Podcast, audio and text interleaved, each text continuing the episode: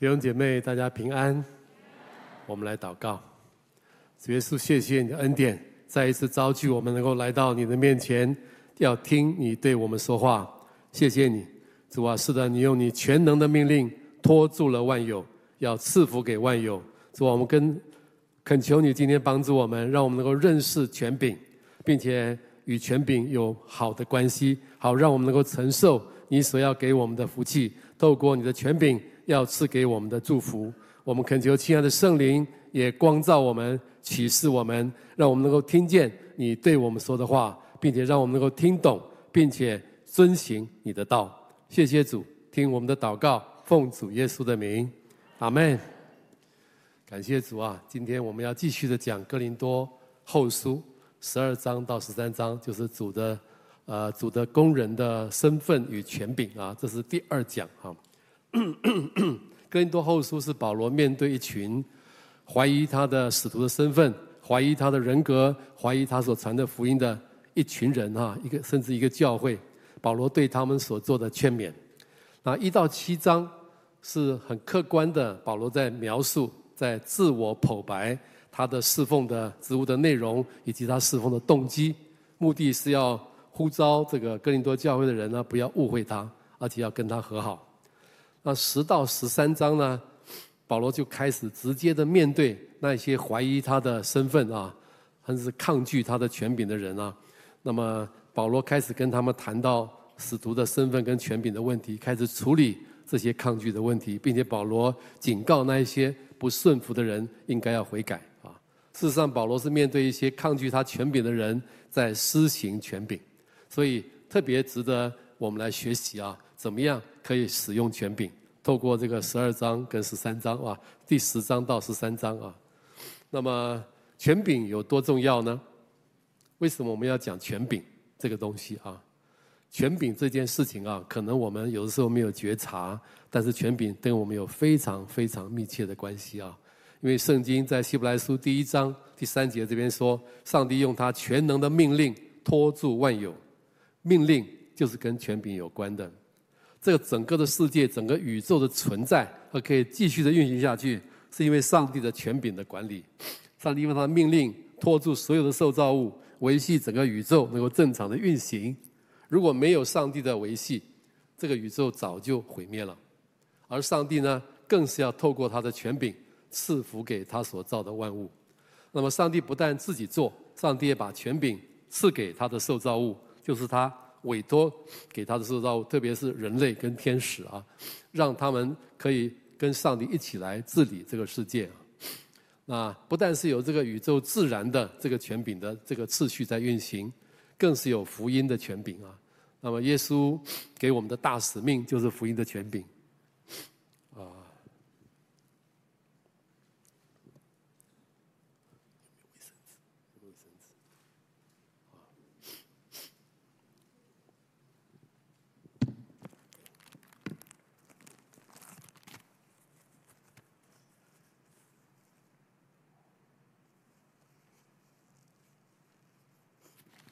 主赐给每一个他的儿女都有一个权柄，这个权柄是福音的权柄。上帝赐给我们权柄，让我们能够做他的儿女。上帝也赐给我们一个大使命的权柄，可以去传福音，让更多的人可以做他的儿女啊。那注意啊，耶稣在颁布大使命之前，他首先说啊，在马太福音二十八章，他说：“天上地下所有的权柄都赐给我了。”接下来说：“所以你们要去。”使万民做我的门徒。注意，大使命的基础是权柄，是耶稣的权柄，而这个权柄是一个福音的权柄。我们每一个人，神的儿女都有这样的一个权柄啊。事实上啊，权柄这个东西啊，跟我们实在有太密切的关系。我们每一天的生活都离不开它，而且非常的密切。不论你愿意不愿意，或是你高不高兴，啊，其实你在家庭、职场、学校、教会。等等等等，你都跟权柄有密切的关系。你不是在权柄的治理之下，你就是在行使着或大或小的权柄，对吗？因为每一个身份角色后面都配搭了相对应的权柄，这是上帝给我们的啊。比方说父母或是儿女，比方说老师或者学生、牧长或是弟兄姐妹，上司或是部属、老板或是员工等等等等啊，每一个人都活在这个权柄的系统里面，因为这是上帝的心意啊。一个人跟权柄的关系好不好，以及他本身会不会行使权柄，会决定他的一生是不是喜乐，是不是能够喜乐啊。跟权柄关系不好的人不可能快乐，而且他本身恐怕也很难做一个好的权柄。所以学习如何面对权柄。学习如何正确的使用权柄，是我们人生中的大事。它不是一件呃呃无足轻重、无关紧要的一件小事啊。所以今天我们要讲的这个东西是非常重要的啊。那么今天我们讲这个东西呢，是让我们知道怎么样在我们的身份角色里面做个好的权柄，可以把祝福带给人。特别是我们从使徒保罗的例子来看啊，他其实是在对像一群。呃，拒绝他的权柄、抗拒他的权柄的人施行权柄，这个就更值得我们来看了，更值得我们来看了。那么从十二章、十三章里面，我们可以看见有什么秘诀吗？啊，有两个非常重要的秘诀，我今天跟大家分享啊。第一个是什么？就是在爱心中使用权柄，舍己造就人，在爱心中使用权柄。保罗在爱心中使用权柄呢，他做了两件事情呢。第一件事情他是爱心的责备。和警告，爱心的责备和警告。其实保罗对他自己，呃，他有充足的信心啊。他知道他自己拥有上帝所赏赐的权柄，可以造就人，同时也可以责罚人，甚至毁灭人、败坏人等等啊。他非常有信心的。那么，但是呢，他是非常痛苦的警告这些哥林多教会的悖逆的人啊。啊，因为呢，他不想要惩罚他们，他想要造就他们。我说保罗非常确信自己的权柄啊，在第十章十到十一节那边就说了啊，呃，有人说保罗写的信呢又沉重又厉害，但是他们觉得保罗只不过是虚张声势啊，因为当保罗见面的时候呢，确实表现得很懦弱。那么针对这种的批评，保罗在圣经啊在信上这样写，他说呢，这等人当想，我们不在那里的时候，信上的言语如何，见面的时候行事也必如何。在十三章一到二节的时候，我们也看见哈，保罗说：“这是我第三次要到你们那里去了。我对那些犯了罪的和其余的人说，我若再来，必不宽容。”呃，保罗其实在警告他们啊，我如果再来，必不宽容，甚至有一点像最后通牒了啊。那么“必不宽容”这个字啊，继续不断的出现在十三章三到四节那边也继续的出现啊。十三章三到四节这边这样说哈，他说：“你们既然寻求基督在我里面说话的凭据，我必不宽容，因为基督在你们身上不是软弱的，在你里面是有大能的。他因软弱被钉在十字架上，却因上帝的大能仍然活着。我们也是这样同他软弱，但因上帝向你们所显的大能，也必与他同活。”这句话不太，这两节不太容易了解。不过这两句话简单的意思就是说，保罗说：“我真的有权柄和能力可以惩戒你们。”简单一点讲就是这样。不过保罗讲的比较复杂一点。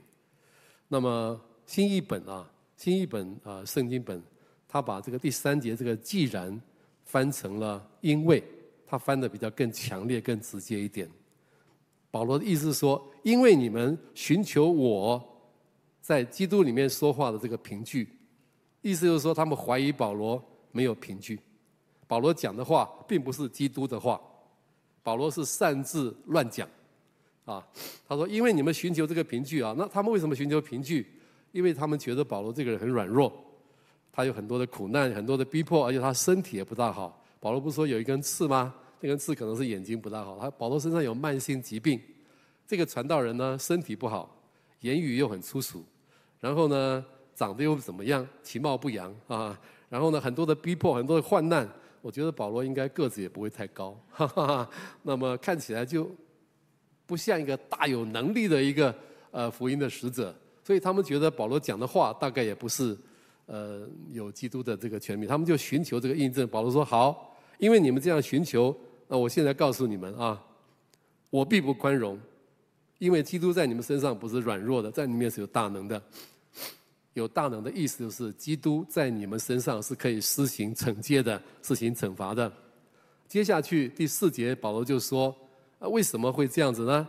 因为哈，基督是呃软弱的，但是他从死里复活。保罗说，呃，在一个有权柄的人身上，软弱和能力是一个矛盾的存在。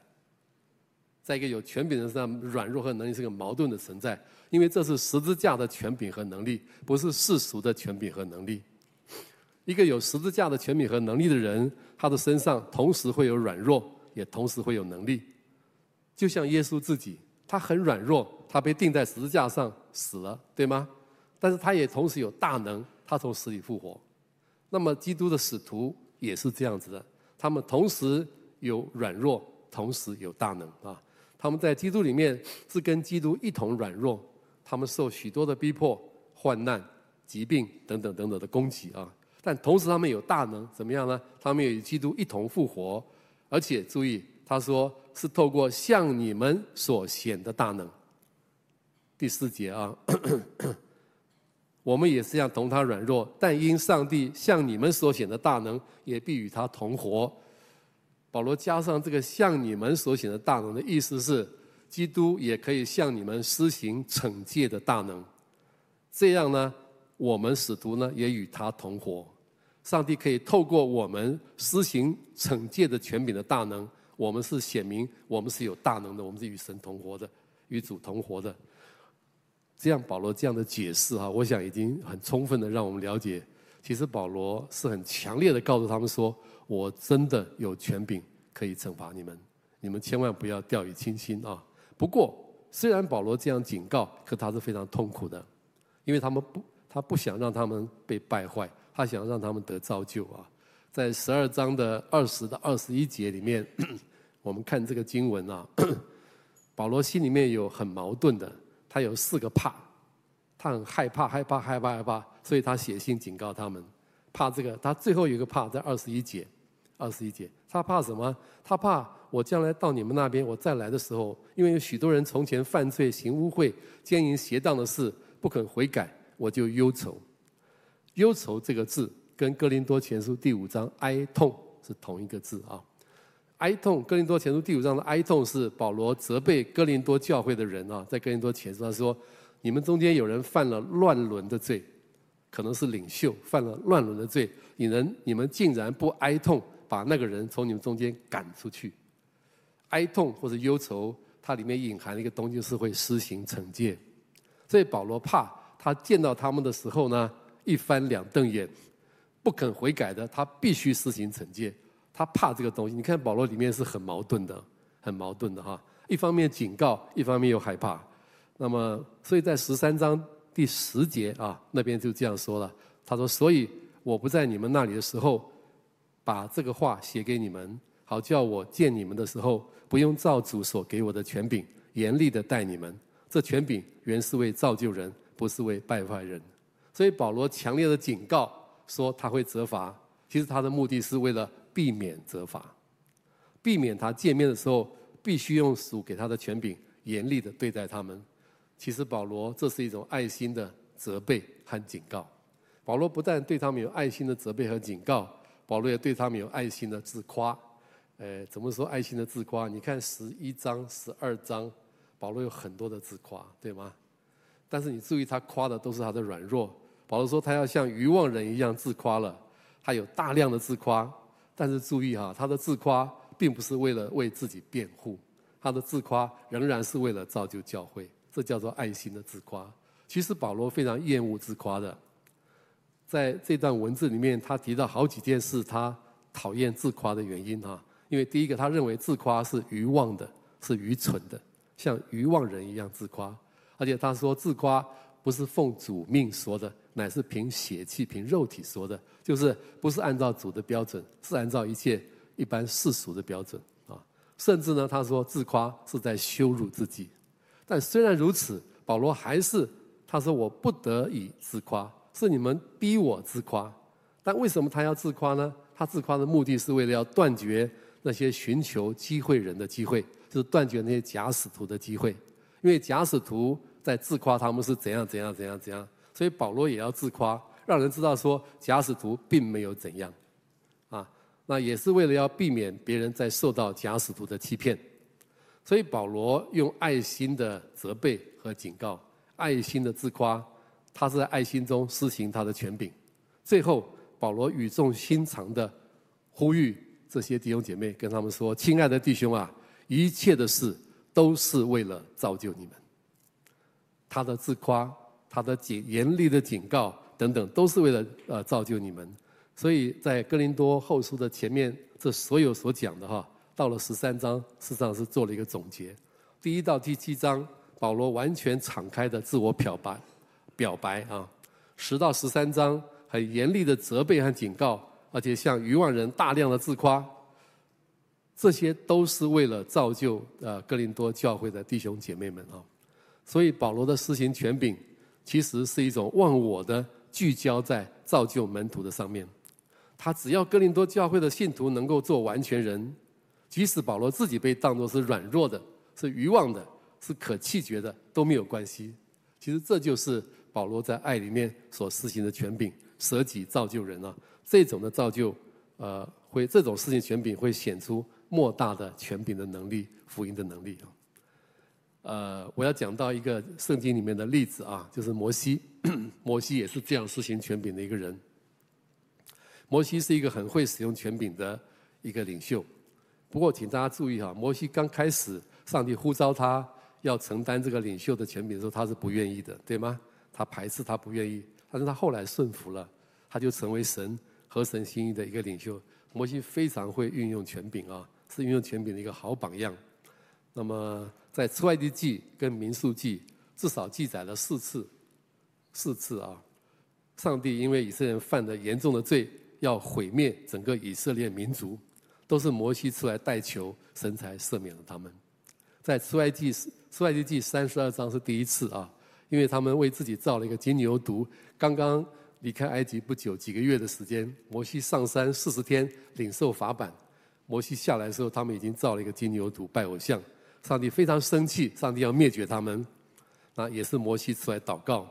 摩西跟上帝祷告说：“耶和华，你为什么要向你的百姓发烈怒呢？他们是你用大力。”和大能的手从埃及地领出来的，求你纪念你向你的仆人亚伯拉罕、以撒、雅各的应许。你应许他们，他们的后裔要像天上的星那么多。你应许他们，他们的后裔要承受应许之地为业。摩西这样祷告完的时候，还觉得不够，还继续的祷告。最后，摩西又到神的面前祷告，跟他说什么呢？他说：“哎，这个百姓犯了大罪。”为自己做了金像。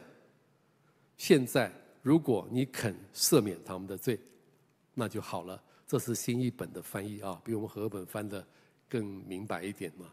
倘若你肯赦免他们的罪，那就好了。如果不肯，求你从你所写的册上涂抹我的名吧。这是摩西一个舍己的祷告，非常感人的一个祷告啊。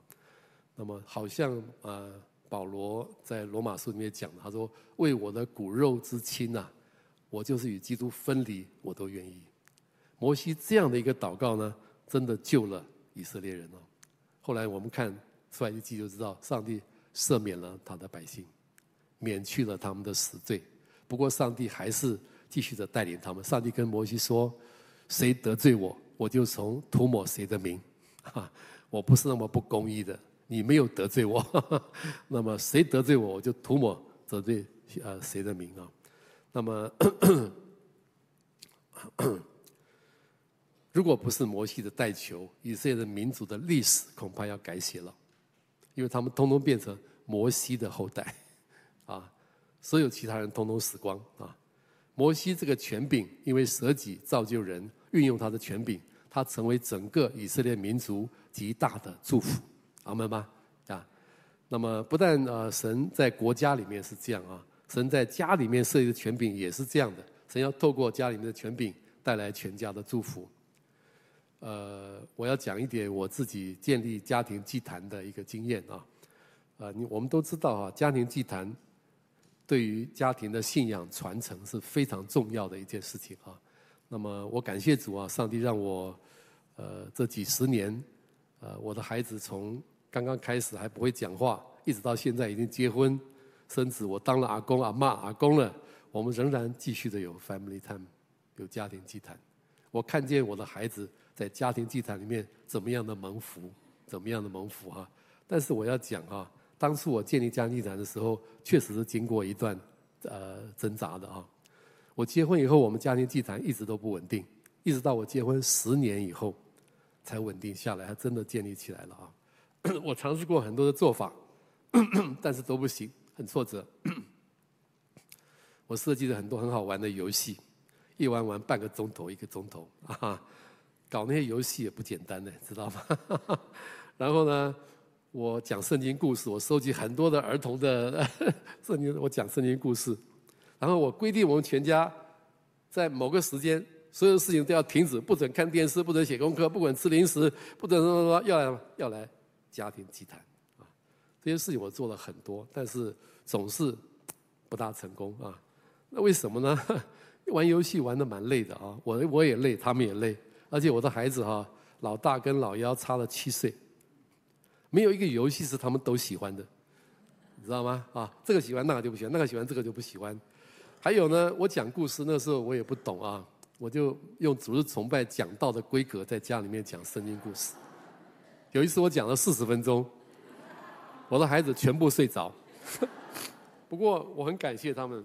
他们仍然坐在那里睡觉，他们没有离开。可是我下一次叫他们，他们就不来了。呃，我觉得家庭祭坛对他们好像是个虐待啊。那么他们就不肯来了。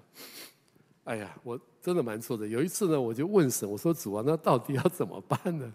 怎么样才可以建立这个所谓的 family time 家庭时光？那个时候我还没有 family time 这个概念啊。我以为就是家庭祭坛，怎么样才可以建立家庭祭坛呢？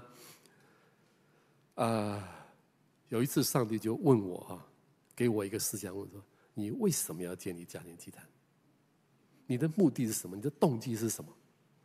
那我的回答是这样啊，我自仔细的反省，我想我那个时候要建立家庭祭坛的动机，就是因为我是个传道人，所以我应该有责任要建立一个家庭祭坛。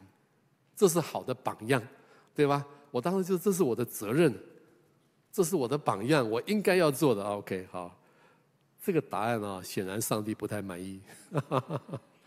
后来上帝改变、调整我的很多的思想啊。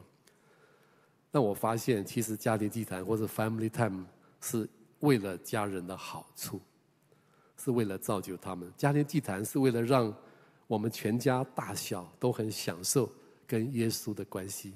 耶稣是我家之主，对吗？让我们享受跟他的关系，也让我们享受彼此的关系。而且最重要的是要快乐，不是坐在那边听你讲道，听到睡着了啊。那个时候我又听到傅立德牧师在我们中间的宣教士啊，他已经退休了啊。傅立德牧师那时候跟我们分享他建立他的家庭祭坛的秘诀。他说呢，家庭祭坛的时间呢，短比长好，有比没有好。短比长好，多比少好，哈哈！哎呀，我觉得真是啊，真是太厉害的秘诀了。呃，我就回去哈，呃，就就开始设定我们的家庭祭坛，每次十到二十分钟，千万不要到三四十分钟啊。每周呢两三次，不止一次，而且每次呢一定要有爱的言语。那我就送孩子小礼物啦，或者给他们最喜欢的小点心呐。你知道小孩子。他喜欢的小点心呢，有几个特殊的几个，你把那东西往桌上一摆啊，那个家庭祭坛就大放光芒啊，你知道吗？那么我每个礼拜都想说，这个礼拜我要给我的孩子每一个孩子什么小礼物。其实给小孩子小礼物很简单，但是每个礼拜要换就不简单，对吗？我每过经过什么店什么，我就在想，所以我大概都 我是专家了啊。怎么样给呃学龄前的儿童跟小学中学生什么什么小礼物啊？每个礼拜都在那边变，我天天就在想这个事情啊。那么，然后呢，孩子还小的时候，我又定了一条，说家庭礼拜的时间时候可以到爸爸妈妈的卧室的大床上来家庭礼拜。啊，这个是对我们家的孩子一个很特殊的 favor，因为平常我不准他们，我不准他们上我们的床，从他们长大离开。分床睡以后，不许再回来啊，这就是我的规定啊。啊，因为我有我自己成长里面的啊一些经验啊，所以那一天他们可以上我们的床，哇，那是一个非常大的 favor 跟快乐的事情啊。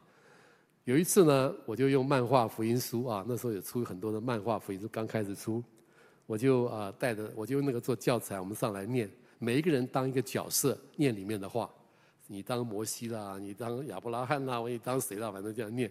然后呢，念到最后呢，有一次，哎，我没角色了，因为都分光了，没有我的角色。后来我发现里面有一些气音，一些声音，什么风啊啊哦 这样子，哎，我就当这个声音。我那一天我非常快乐，我就嗯啊啊凤啊，他们就要念念念。然后呢，我我有三个孩子，老大、老二是女儿啊，姐姐、小弟弟。小弟弟的时候不会讲话，他只会爸爸妈妈，就这样子而已啊。那么老二呢不大识字，老大已经小学了，他识字了。那就老大教老二跟老三来念他们那个字，非常有意思，非常有意思啊。全家在这个床上啊。念来念去，滚来滚去，快乐来快乐去，还有小礼物，哈哈。那么我们家的 family time 嘛，从那个时候开始成为一个非常快乐的时光啊。其实我不需要规定，我只要说 family time 喽，小朋友就自动会冲到我们床上坐下来，各据一方啊。然后呢，我的小孩也常常跟我说：“爸爸，到底什么时候要 family time 嘛？怎么还没有 family time 嘛？”哇！我知道我成功了，你知道吗？我不在后面逼他们，是他们逼我了。赶快 family time！还有一个小孩跟我说：“爸爸，今天能不能先拿礼物再 family time？” 弟兄姊妹，权柄是为了造就人，不是为了逼迫人，不是为了呃满足你自己权柄的欲望，不是啊。那么这个就是我跟大家讲的第一个秘诀啊。在爱心中使用权柄。第二个秘诀什么呢？就在谦卑中使用权柄，在软弱中经历神的大能。十二章九到十节，呃，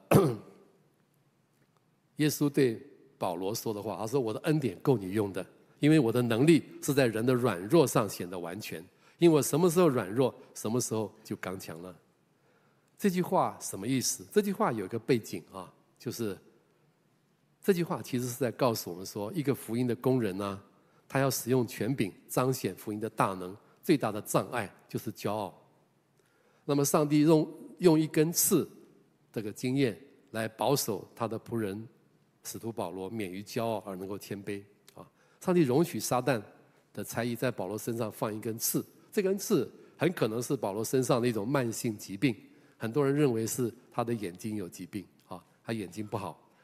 那么，呃，加拉太书第六章那边说，保罗说：“请看，我亲手写给你们的字是何等的大呢？啊，所以如果按字面解释，保罗写的字很大，他的眼睛不大好啊。那么你就知道保罗是一个文字工作的一个人啊，他的眼睛不好是非常大的一个痛苦的。那上帝这样做是为了避免他骄傲，因为他所得的启示甚大，这是保罗自己说的啊。那么他三次求过主呢，主都不医治他，主跟他说。”主跟他说：“我的恩典够你用的，因为我的能力是在人的软弱上显得完全。”这句话的意思有个更深的含义，什么？就是当人有软弱的时候呢，他就需要不断的凭信心仰望主的恩典，这样他就骄傲不起来了。虽然他得的启示很大，也不会骄傲啊。那另外一方面呢，也显明一件事，就是神的能力如果碰到人的软弱，他才能够完全的彰显出来；如果神的能力碰到人的刚强，所谓刚强，就是人自以为有能力，不需要神的帮助。如果是这样，就没有办法显露神的恩典了。也就是说，人的刚强是恩典的最大的障碍。我们的问题常常不是没有能力，我们的问题是常常太有能力。你同意吗？对一个施行权柄的领导人来说，确实是这样子的啊。所以这段呃话，其实是在告诉我们，一个使用权柄的人，在自己的软弱中。因为谦卑倚靠主的缘故，反而更能够经验神的大能，活出神的大能，施行权柄的能力啊。那么为什么会这样呢？为什么要在软弱中才能够呃施行权柄显出大能呢？保罗有更深的一个解释啊，在十三章第四节这边这样说啊，他说：“他因软弱被钉在十字架上，却因神的大能仍然活着。我们也是这样，同他软弱，但因神向你们所显的大能，也必与他同活。简单的说，保罗的意思，为什么软弱才能施展大能啊？因为同他软弱，也必与他同活。这就是保罗经验到的秘诀，就在这个地方啊。耶稣经历的最大的死亡，他被软，因为软弱被钉在十字架上，这是非常大的软弱。耶稣死在十字架上，但是耶稣同时也经历了最大的。活就是那个复活的能力，他从死里复活，对吗？一个福音的工人也是这样。我们是在基督里软弱，这是同他软弱的意思。同他软弱，它的原文是 “in Christ”，在基督里面我们软弱，意思是我们自己身上也经验了与耶稣同样性质的软弱，我们就在这个软弱上与耶稣的生命发生了一种连结，就叫做 “in Christ”，在基督里面我们软弱。然后呢，我们就能够与他同活，是与基督一起活起来。我们在基督里面软弱，我们就与基督一起活起来。我们的软弱连接到他的软弱，我们也连接到他的复活，就可以经验到耶稣基督复活的大能了。这就是保罗所经验的秘诀。为什么一个软弱的施行权柄的人，他可以彰显神的大能啊？那同时我们要留意一件事啊。所有的权柄都是代表上帝的权柄，是上帝赋予的权柄，不是这个福音的工人本身的一个产业。所有的能力都是主的能力，他需要与主连结才有能力。不管是权柄或是能力，都是主的，不是这个权柄者本身的，不是这个福音工人本身的，不是他所拥有的一个产业。懂得这个秘诀的人就有福了。那些拥有权柄的人，如果忘记了这个权柄是从哪里来的，以及这个权柄怎么样施行出来，是要与主连结，他们会走到一个非常可怕的一个地步。他们把上帝给他们的权柄用错的地方，用错的方法，会带来很大的咒诅啊！所以我说，这个秘诀是什么？在谦卑中使用权柄是非常重要的一件事情啊。摩西，我再讲到摩西啊。摩西在旷野里面带领百姓，已经学会了谦卑。他有许多许多的苦难啊。那么，摩西呃，曾经在民数记十二章那边，摩西因为他所娶的妻子的缘故，他的哥哥亚伦大祭司啊，他的姐姐米利暗这个先知，这两个非常重要，他的左右手就毁谤他。但是圣经说呢，摩西那个时候为人极其谦和，胜过世上众人。那后来到民数记十六章，摩西又遇到可拉党的叛逆，可拉党的叛逆更厉害，有两百五十个摩西的下面的一级领袖，他们联合起来攻击摩西和亚伦，他们对他们说啊，他说摩西亚伦，你们擅自专权了，你们为什么可以自高超过耶和华的呃呃耶和华的会众啊？摩西遇到这一群攻击他、背叛他、抵挡他的权柄的人，摩西的反应是什么？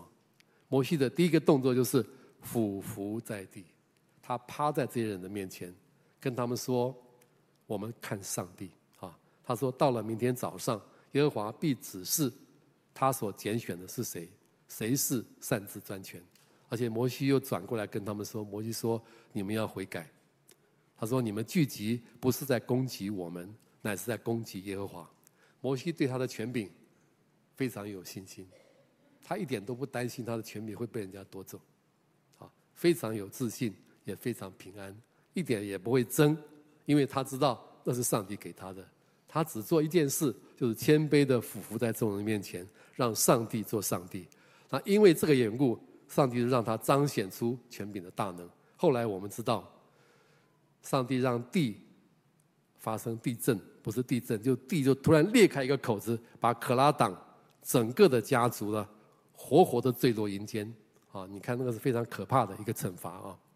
上帝透过谦卑的摩西，彰显了他使用权柄的大能，拯救以色列人，也施行审判啊！好，那这是谦卑的实行啊权柄的一个人的一个例子哈。但是啊，并不是所有的例子都是这么惨烈的了啊，也有非常正面、非常好的摩呃呃那个什么呃保罗就是这样嘛。保罗他不愿意呃，呃那个哥林多教会人受到惩罚，后来哥林多教会人真的是悔改了，他们也得到了祝福啊。那么我自己也讲一个我自己的经历啊，在谦卑的使用权柄的时候，非常意外的看见神的大能彰显出来，就是啊，三十多年前呢、我的父亲啊，因为生病跟意外，在一天之内就死亡。我从台北赶回台中都来不及，没有看到他最后一面啊。那么本来我就跟我的父亲关系非常好，后来因为我违背他的意思，我去当了传道人，跟他产生了严重的冲突。后来又有非常好的和好，我们的连结就更深啊。那我父亲的突然去世，带给我非常大的打击啊！我心中的伤痛，好多年都不能过去，至少有十年的时间啊。我一想到他，我就非常难过。有好多次半夜做梦梦到他，我就哭醒了啊，就这样的。呃，我也很很少，我不晓得有没有人像我这样啊，大概十年左右，相当长的时间。那个时候呃，应该是我最大的一个软弱啊。那我父亲去世之后，大概六七年左右啊，有一次呢，我在家家歌山堂啊，那个时候为一个老先生举行追思礼拜，那非常意外的，我一上这个主礼台啊，呃。刚要开始主礼的时候呢，我看见前排坐的家属呢，特别是那个老先生太太，那个老太太在哭，我竟然也悲从中来呢，我就也哭起来，而且很可怕，一哭就不能停。没有一个崇拜是一开始上台就用哭来开始了吧？你们没有遇过对不对？我也没遇过。那我想说，呃，可能我看见他们哭，说被感染了，我也难过，也哭啊，哭一下子就好。可是。一直不能停，哭了三十两三分钟、三十分五六分钟还不能停，哇！我在台上求救，我就求主耶稣帮助我，不要哭了，不要哭了，就这样没有用哎，还是非常不能控制的。我就问主说怎么办呢？我心中突然就涌出来一个思想，跟我说就哭吧，啊！我就那就一直哭，我哭了整整足足的十分钟以上。空前绝后的哭，还好后来就没有再发生过这样的事情，非常的尴尬。那么，但是后来哭完了，擦擦眼泪啊，就好了，就继续主持完了那个追思礼拜就结束，也不错啊。但是非常意外的是啊，追思礼拜结束以后，那个老太太走到我的面前，告诉我啊，她说：“姚牧师，我的家人，特别是我的孩子，一直在跟我传教。她说传教，哈哈，传基督教啊。她说我都不信了。”因为我是个知识分子，他在学校当老师。他说：“但是刚才我看见你在台上哭啊，我很深的感受到耶稣爱我，所以我信了。”不可思议啊，不可思议。后来又过了好几年，大概过了七八年左右，我又回家家隔山堂，主日崇拜正道。正道完以后呢，那个老太太又来找我了啊。他现在过了那么久，他看起来跟以前是没有太大的改变啊。他跟我说：“杨牧师，你还记得我吗？我就是那个你在台上哭，后来我信耶稣那个。”我说：“我记得，我当然记得你，我当然记得你。”他说：“谢谢你啊，因为你哭啊，我才信主了。可是我说啊，他说，我这几年来发现啊，信耶稣真好。我很后悔我没有早一点就信主。哇，弟兄姊妹。”我觉得他不但是信主，而且他已经在做门徒了，你知道吗？他在跟随主做得非常好，我非常惊讶，而且我也非常感恩呢。我真的惊艳到什么时候软弱，什么时候就刚强了。福音的大能竟然在我最大的软弱上最大的彰显出来，这就是领导使用权柄的奥秘啊！使用权柄谦卑的在软弱中施行权柄，那个权柄会有大能。那么，如何可以在自己的身份角色里面做个好的权柄，把祝福带给人呢？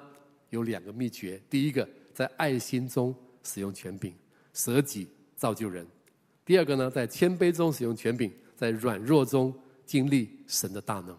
愿主保守我们啊，让我们真的可以好好的使用这个权柄。我们来祷告。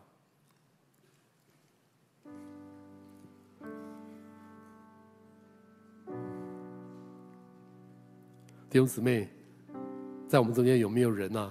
你非常需要信心和眼光，能够看见主所给你的身份和角色里面所相对应的权柄，可以好好的施行出来，可以做个好的领袖。你非常需要上帝赏赐给你信心，赏赐给你眼光，并且给你力量，让你可以遵行上帝的旨意啊！可以在权柄当中施行出来，把许多的恩典祝福带给人。有没有这样的弟兄姐妹？你说我非常需要这样的新眼光，请你举手好吗？我为你祷告。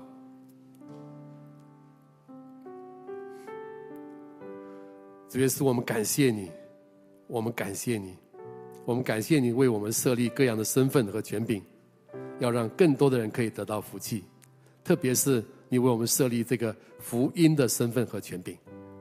主啊，求你加添我们每一个人的信心，用你的爱充满我们每一个人，用你来的眼光，让我们对我们的身份和权柄有一个新的更新的眼光和认识，好让我们能够用爱心。来使用这个权柄，好让我们能够在谦卑中使用这个权柄，懂得与你一同软弱，也与你一同复活，让主在我们身上透过我们所施行的权柄，让许多的人蒙福，让我们的家人蒙福，让我们的朋友蒙福，让我们的同事同学蒙福，呃，让我们教会的弟兄姐妹可以蒙福。愿主眷顾我们，赐给我们每一个人信心和眼光。谢谢主，听我们的祷告。奉主耶稣的名，阿门。